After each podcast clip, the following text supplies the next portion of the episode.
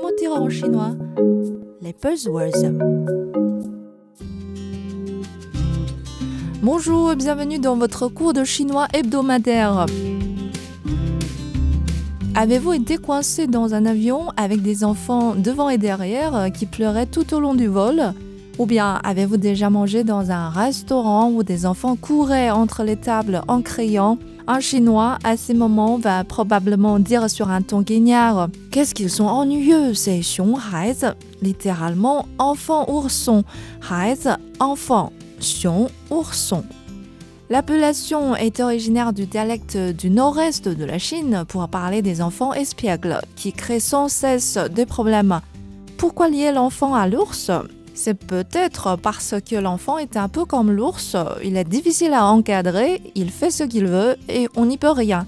On a tous été impressionnés par ces petits malins redoutables, appeler la police pour dénoncer sa maman qui tente tout pour le persuader de faire son devoir, se coincer la tête dans le tiroir du bureau. On doit finalement rappeler le pompier pour le secourir.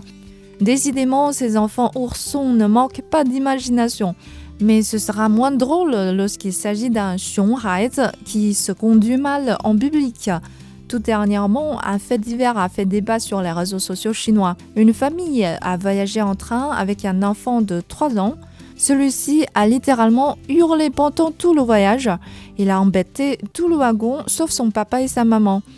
Pire, lorsque les autres passagers s'en plaignaient, les parents leur répondaient sur un ton insolent.